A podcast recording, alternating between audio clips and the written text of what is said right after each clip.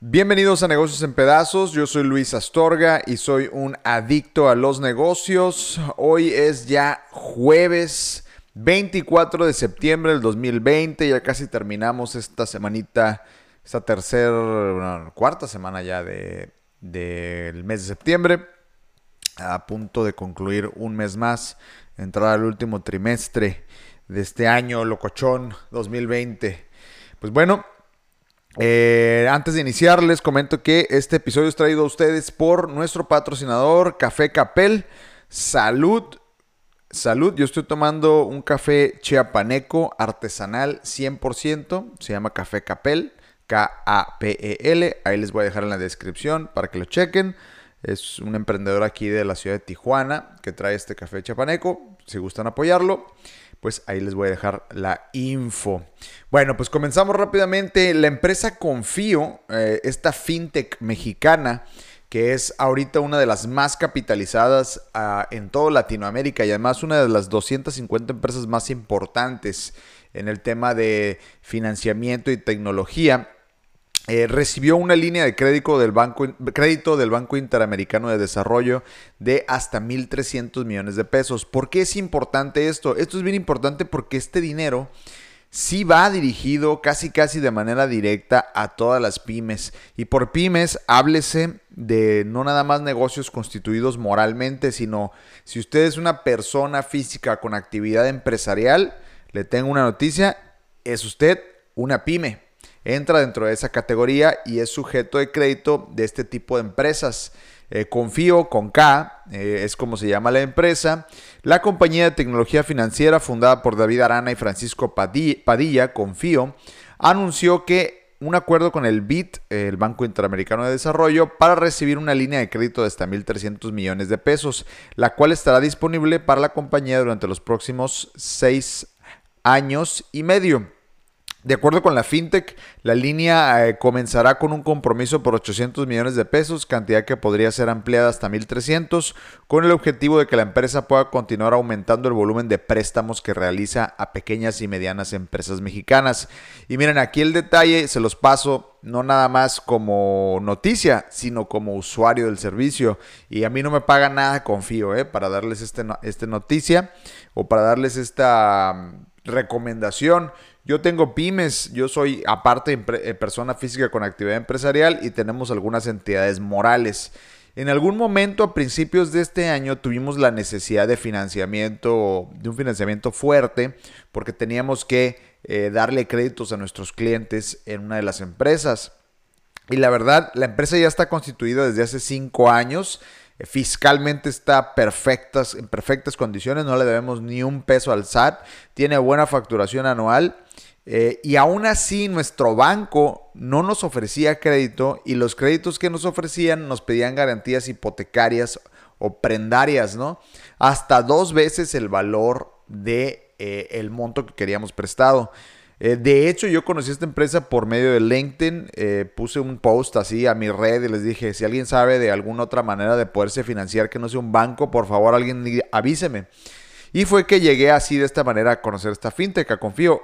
El proceso aquí es diferente porque no es nada más revisar tu buro de crédito y si tienes propiedades o no, sino lo que hace el algoritmo y la inteligencia artificial que utilizan es que evalúan toda tu situación fiscal por medio de tus transacciones en el SAT, cuántas facturas emites, cuántos gastos haces y cómo estás en el buro de crédito y en base a eso eh, la aplicación predice o hace una predicción de cómo, cómo, es tu capacidad de pago, qué tan potencialmente viable eres y te ofrece el crédito. Literal, les juro que en cinco minutos nos dieron el crédito y adicionalmente no nos pidieron ni una garantía prendaria, ninguna garantía cambiaria. eso es, eh, es, lo que ha hecho que estas empresas crezcan. Pues bueno, esta empresa ahora aterriza más capitalización que le va a ayudar, nos va a ayudar a todas las pymes a que continuemos financiándonos. Además, la empresa lanzó tarjetas de crédito, la cual también nosotros tenemos y nos ha sacado de buenos líos. ¿eh? Entonces, se, em, se lo recomiendo bastante que lo revisen si ustedes tienen una empresa o son una persona física con actividad empresarial y requieren de algún crédito.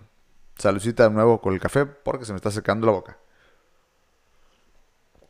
Bueno, continuamos por otro lado. Eh, los productores mexicanos de cerdo tuvieron que redoblar esfuerzos para exportar a China. Y es que recuerden que eh, en Alemania hubo una detección de fiebre porcina, creo que le llaman.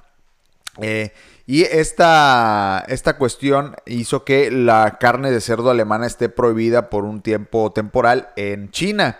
El coronavirus, aparte, causante de la enfermedad COVID-19, prácticamente paralizó la semana pasada la actividad porcina en Alemania, uno de los principales exportadores de cerdo del mundo, y a China, país con una creciente demanda. Por otro lado, las, las, importaciones en China desde Estados Unidos, otro protagonista mundial de la producción de cerdo, son importantes y fluyen, pero la guerra comercial pues persiste entre estas dos naciones. Y es que aunque China es un gran exportador de electrónicos y de productos terminados, China es un genial, gigantesco importador de productos de consumo, en este caso la carne de cerdo. Y si a ustedes no les gusta la comida china o si no la han probado, eh, el cerdo es probablemente la proteína más importante dentro de la dieta eh, de los chinos, igual de los japoneses. Entonces importan muchísimo cerdo de todos los lugares que puedan, ¿no? En este caso, Estados Unidos, por ejemplo, eh, países como Alemania y México. Eh, no hay capacidad en el mundo que pueda suplantar la producción china, resumió Claudio Freixes, director de Grupo Porcícola Mexicano, el principal productor de carne de cerdo en México con sede en Yucatán.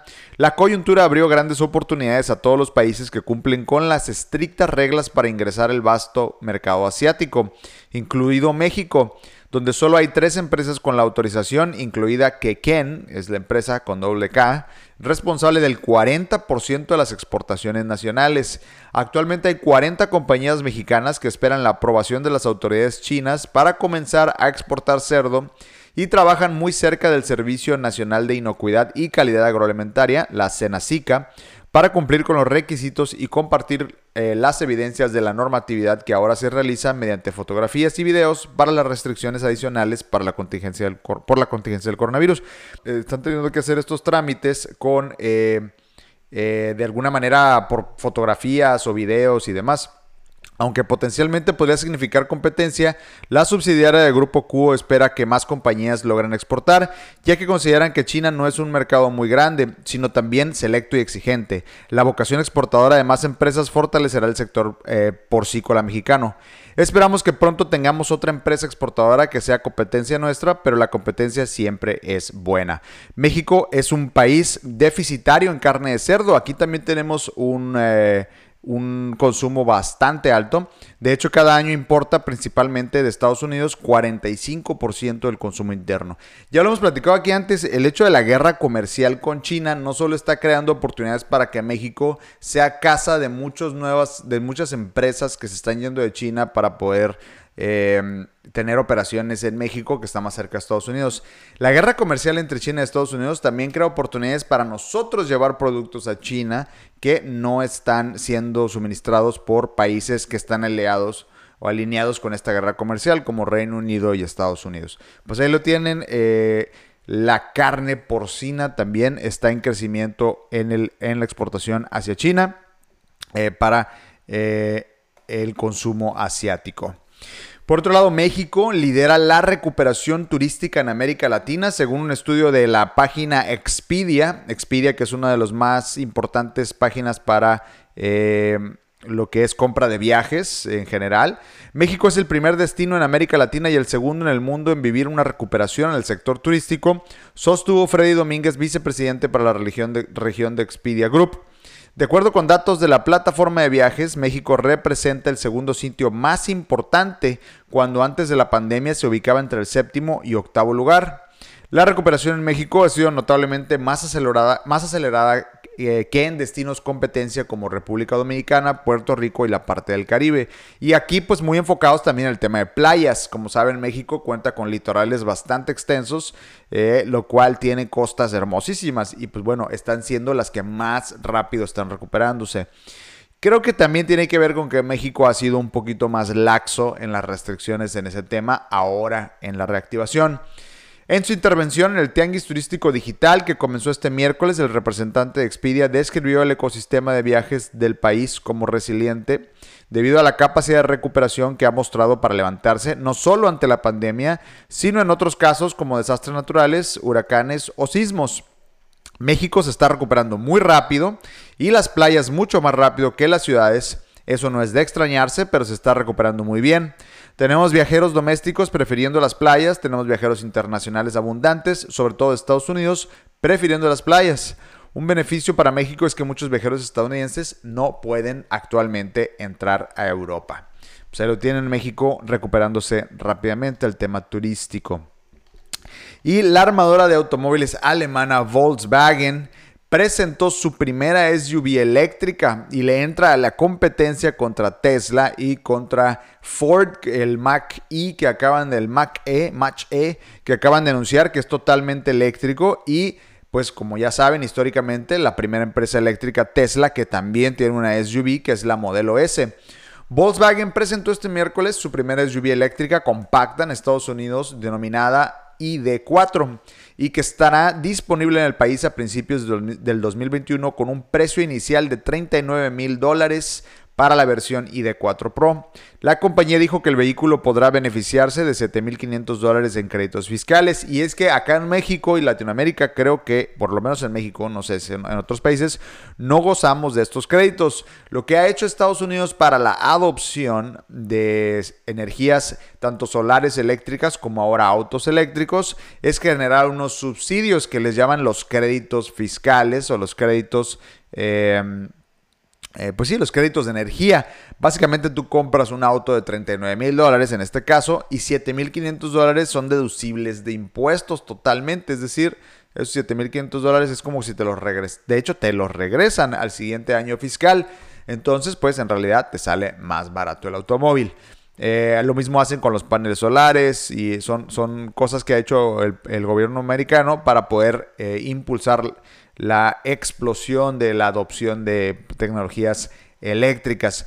Este modelo, denominado First Edition, estará dotado con una batería de 82 kilovatios por hora y un motor síncrono de corriente alterna situado en el eje trasero. La versión de, de, de four-wheel drive saldrá el próximo año. Eh, perdón, a finales de 2021. Sí, a finales del próximo año.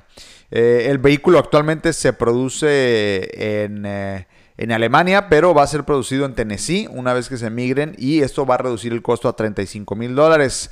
Scott Koeck, eh, consejero delegado del grupo Volkswagen en Estados Unidos, afirmó que la ingeniería del ID4, su equipamiento y precio están pensados para ganar los corazones de los propietarios de todo caminos SUV. Lo importante aquí es que este costo de esta SUV es básicamente casi similar a una a la camioneta de alto nivel que tiene Volkswagen que se llama la Tiguan. Tiguan, Tiguan, T-I-G-U-A-N, seguro lo han visto, es la de más lujo, es la más cara, pero, al mismo, pero ahora en versión eléctrica. Es más moderna, se ve más bonita, pero trae precios similares. Eh, pues ahí lo tienen un jugador más en los autos eléctricos. Cada vez se ve más real eh, que en los siguientes 10 años 20 años, pues ya estemos manejando probablemente, por lo menos la, gente que tiene capacidad de compra de un vehículo nuevo, esté optando por un vehículo eléctrico y cambie muchísimo cómo se ven nuestras calles, cómo se escuchan nuestras calles. Eso está bien loco. No sé si alguna vez han pensado en esto, pero yo estaba pensando hoy en la mañana. Olvídate, o sea, sí, la contaminación ambiental em, se va a reducir, menos consumo de combustibles y demás. Pero no sé si ustedes han visto un auto eléctrico o se han subido a uno. Los autos eléctricos no hacen ruido, ¿eh? No hacen ruido. Si tú ves un auto eléctrico pasar, a menos que sea la fricción eh, por velocidad o que el, asfalto haga ruido, el automóvil no hace ruido. De hecho, está bien loco eso porque imagínense una ciudad donde todos los autos no hacen ruido. Está raro eso, ¿no? Incluso cruzar la calle sin fijarse es mucho más riesgoso porque no vas a escuchar al automóvil venir. Eh, es, es, probablemente algo que, algo que no se pone a pensar uno mucho, pero un mundo con autos silenciosos es un mundo muy extraño.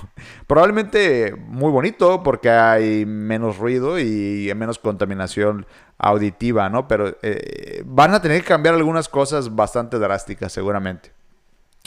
Eh, por otro lado, la cadena de gimnasios Sports World aplazó la fecha de su reapertura en gimnasios de la Ciudad de México.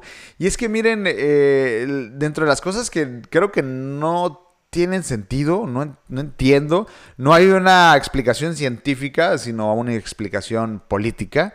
Em, la CDMX decidió que ya pueden volver a abrir los gimnasios y de hecho hubo reuniones con el consejo coordinador ahí de los gimnasios y todo este rollo.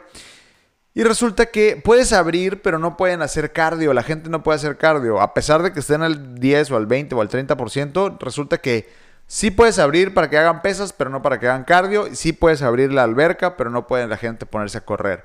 Entonces Sports World decidió eh, no abrir. Básicamente dijeron, bueno, el cardio es para lo que más viene. De hecho, si ustedes van a un gimnasio, las áreas más llenas siempre son las áreas de cardio. La gente prefiere correr, a levantar pesas. Es simplemente algo natural. Así es el mercado, por lo menos nuestro mercado, así es. Eh, Grupo Sports World informó que ha decidido aplazar la fecha de reapertura de los gimnasios luego de los lineamientos establecidos por el gobierno local. Eh, esta cadena tenía la intención de reabrir sus instalaciones el 21 de septiembre. Eh, dichas medidas no se discutieron en las mesas de trabajo de fechas recientes, donde participó la Asociación Mexicana de Gimnasios y Clubes, y restringen uno de los servicios más valorados por los clientes impidiendo el desarrollo de un entrenamiento integral y afectando la experiencia dentro de los clubes. Sports World advirtió que la actividad física que se lleva a cabo en los clubes deportivos está lejos de ser un foco de infección. Eso tampoco hay manera de comprobarlo.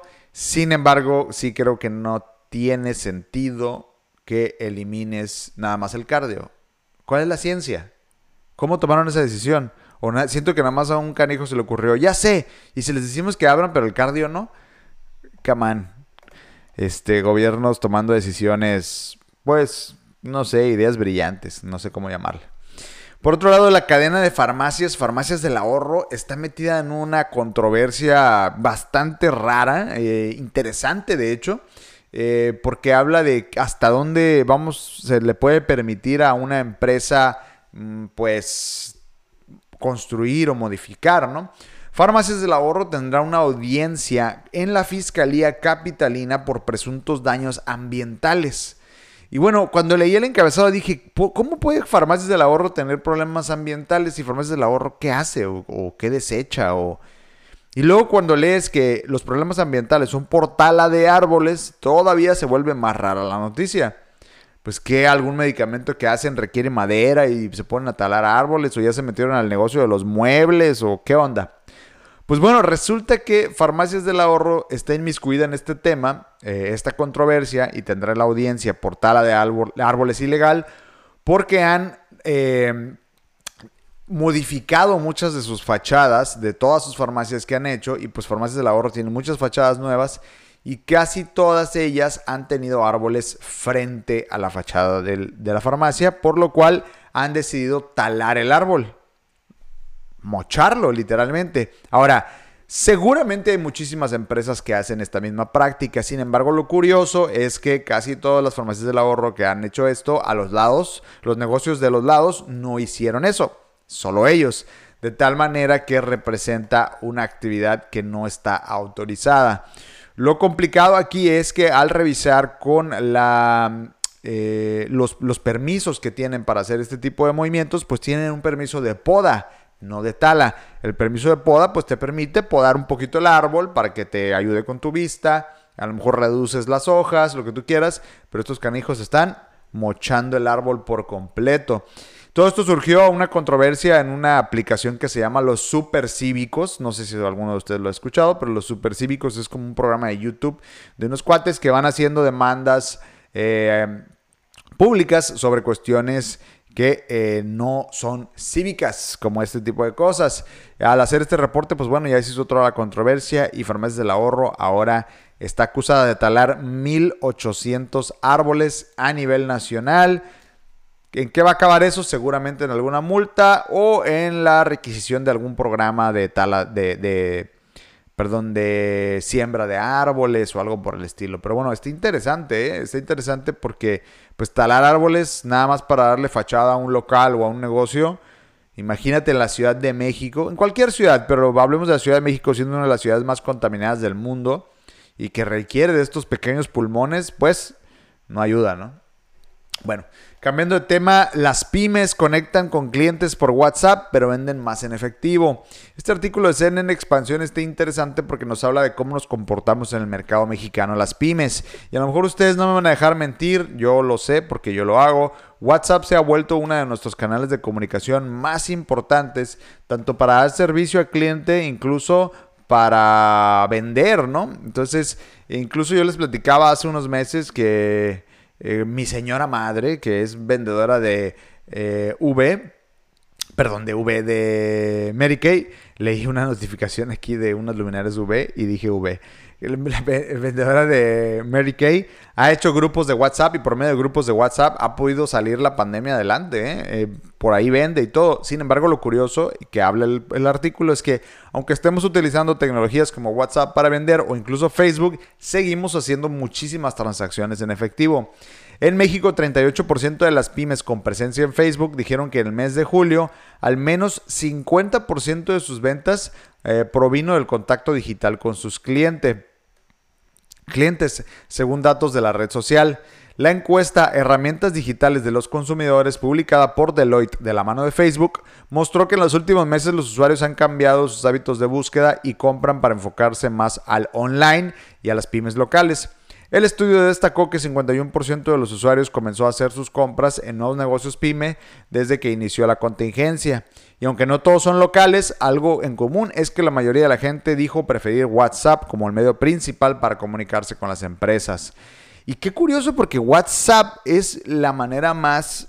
O sea, si la gente luego dice que no le gusta dar su información, WhatsApp es como lo más personal que puedes dar porque literal estás dando tu número telefónico. Y digo, eso es bueno para los vendedores, para las pymes, eh, porque pues te están dando la pieza de comunicación, yo creo, más importante que tiene una persona, que es un número de teléfono.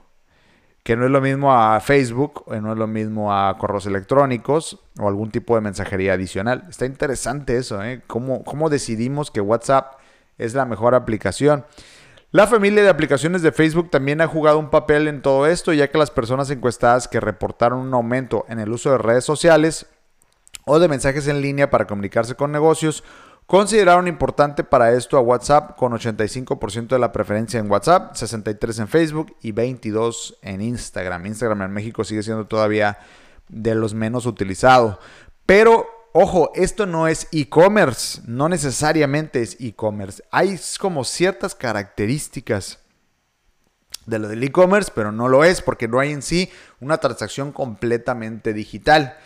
Aunque el comportamiento de los usuarios ante los negocios se ha vuelto cada vez más digital, Deloitte, la agencia de la encuesta, destacó que se registró 32% más uso de efectivo. Más uso de efectivo, ¿eh? a pesar de que se está haciendo por este medio de comunicación. Y de acuerdo con la consultora, se debe a que la pandemia ha recortado los ingresos de muchos ciudadanos alrededor del mundo, pero también tiene que ver con la adopción de aplicaciones de pago. Aunque los pagos digitales han aumentado un tercio en plataformas como PayPal y otras similares como Mercado Pago, para algunos individuos o negocios la brecha digital les deja el efectivo como la única alternativa. En la encuesta, 32% de las personas dijo haber incrementado el uso de efectivo desde que comenzó la crisis. Entonces ahí lo tienen, pues WhatsApp sigue siendo probablemente la aplicación más poderosa en México. No en Estados Unidos, curiosamente también. De hecho, muchos conocidos americanos, bueno, gringos, estadounidenses, ni siquiera tienen WhatsApp, no lo usan. No lo usen porque WhatsApp tiene, eh, es, es, es como te diré, como les digo yo, es como te da demasiado acceso a la persona WhatsApp. Contrario a un mensaje de texto que no te va a dar palomitas de que si ya lo leyó o no lo leyó, allá el mensaje de texto es más popular. Por otro lado, la empresa startup, la startup chilena Notco, ha conseguido 85 millones de dólares para expandirse en Estados Unidos.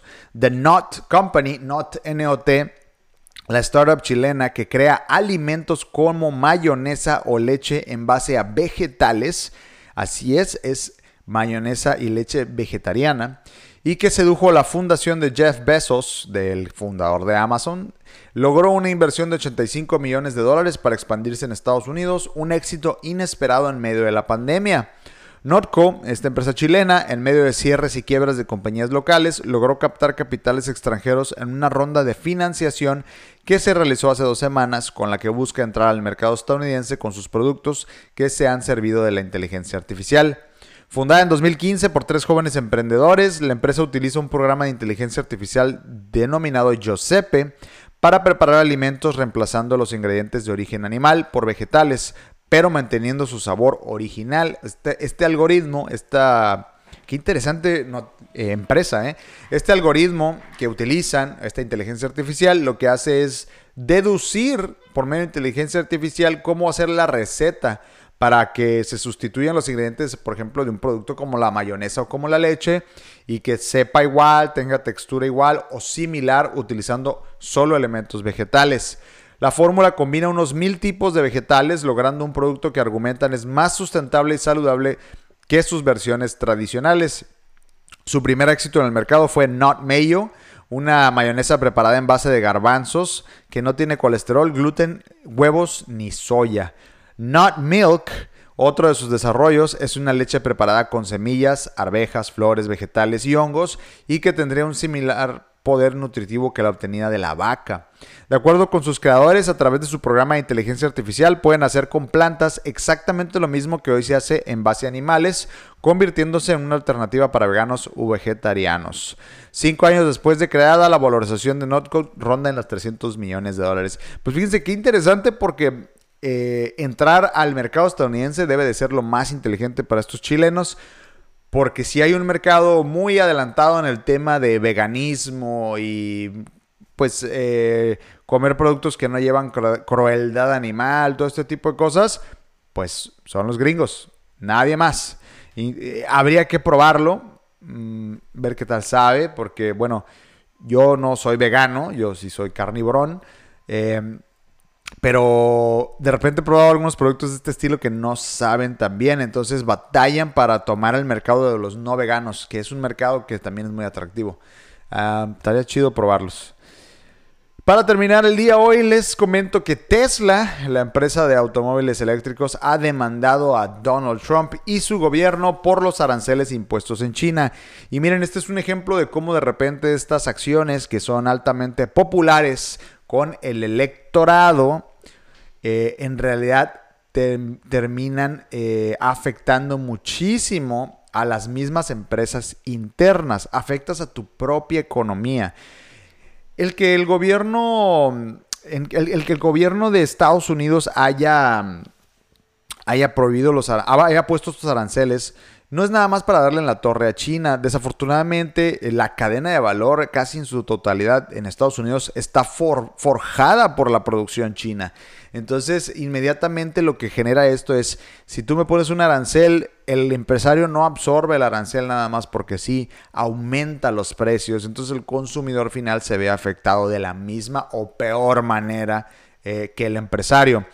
Tesla demandó al gobierno de los Estados Unidos por los aranceles. La guerra comercial entre Donald Trump y el país asiático ha ocasionado pérdidas a diversas empresas que importan materias primas, componentes eléctricos y más, por lo que la compañía de Elon Musk decidió dar un paso decisivo.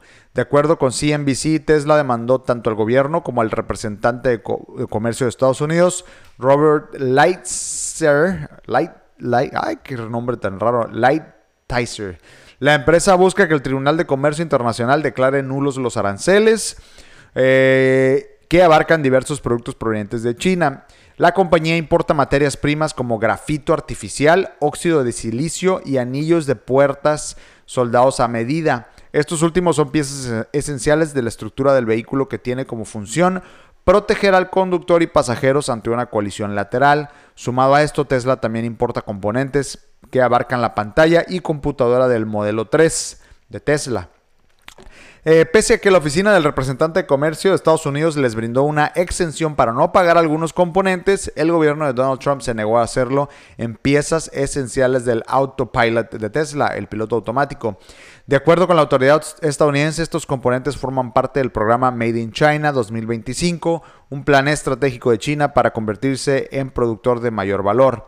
Según la empresa de Elon Musk, el aumento de aranceles causa un daño económico a Tesla a través del aumento de costos y el impacto de la rentabilidad. La negativa del gobierno para otorgar una exención eh, pone en serios aprietos a la empresa. Tesla no busca unificar la estrategia de Trump para imponer aranceles de hasta un 25%, sino que el gobierno les reembolse todo lo que ya pagaron, incluyendo intereses. Bueno, no creo que vaya a pasar eso. La demanda interpuesta por Tesla abarca al gobierno de Estados Unidos, el representante de comercio y el comisionado interino de aduanas y protección fronteriza, Mark Morgan. Pues bueno, ahí lo tienen una empresa como muchísimas del gobierno de los Estados Unidos que están siendo afectados por los aranceles eh, y de nuevo, una oportunidad para otros países como México, como cualquier país, incluso latinoamericano, que estamos mucho más cerca que China, para poderle eh, proveer algo a este tipo de empresas. Que digo, son cosas extremadamente complejas, pero ¿por qué no? A lo mejor aquí está escuchándome alguien que tiene una empresa que hace grafito. Eh, y pues este, aquí está. grafito, ¿cómo era? Grafito. No es grafito real, es como un reemplazo de grafito. Es como si fuera, eh, es aquí dice grafito artificial, ¿no? Eh, pues bueno, eso es todo por hoy en las noticias de negocios. Muchas gracias por acompañarme, a los que me acompañaron aquí en vivo por Facebook e Instagram. Eh, recuerden que al finalizar estamos en Spotify, Apple Podcast, Google Cast, uh, Breaker, Radiocast, todas las aplicaciones de podcasting. En Estados Unidos estamos ya en Amazon Podcast. Eh, espero que Amazon próximamente ya saque la opción de que México también tenga podcast. Por si ustedes usan Amazon Music, si tienen Amazon Prime, pues ya, por ahí vamos a andar pronto. Eh, o si tienen un teléfono gringo con cuenta gringa, pues seguramente nos encuentran. Pues eso es todo por hoy. Gracias por acompañarme. Yo soy Luis Astorga. Esto fue Negocios en Pedazos. Nos vemos mañana. Aquí somos adictos a los negocios. You you you.